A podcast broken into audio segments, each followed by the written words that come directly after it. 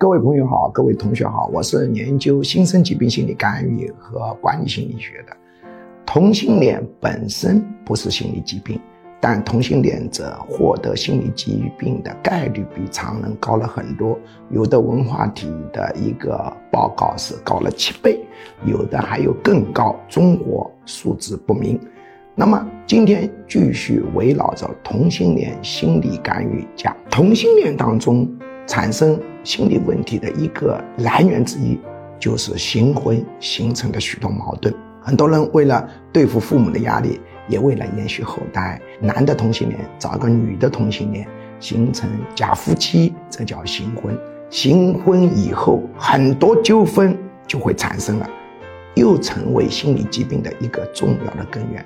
如何降低新婚产生的副作用呢？那我给你一个重要的建议，就是新婚不必打结婚证，所有的都可以搞啊，办酒席、养娃都行，就不要打结婚证。一旦打了结婚证，就会成为一个重要的法律纠纷来源。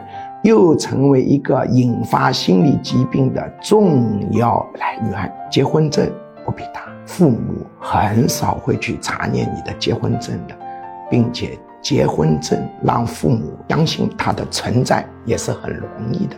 我相信你们是一定有办法的。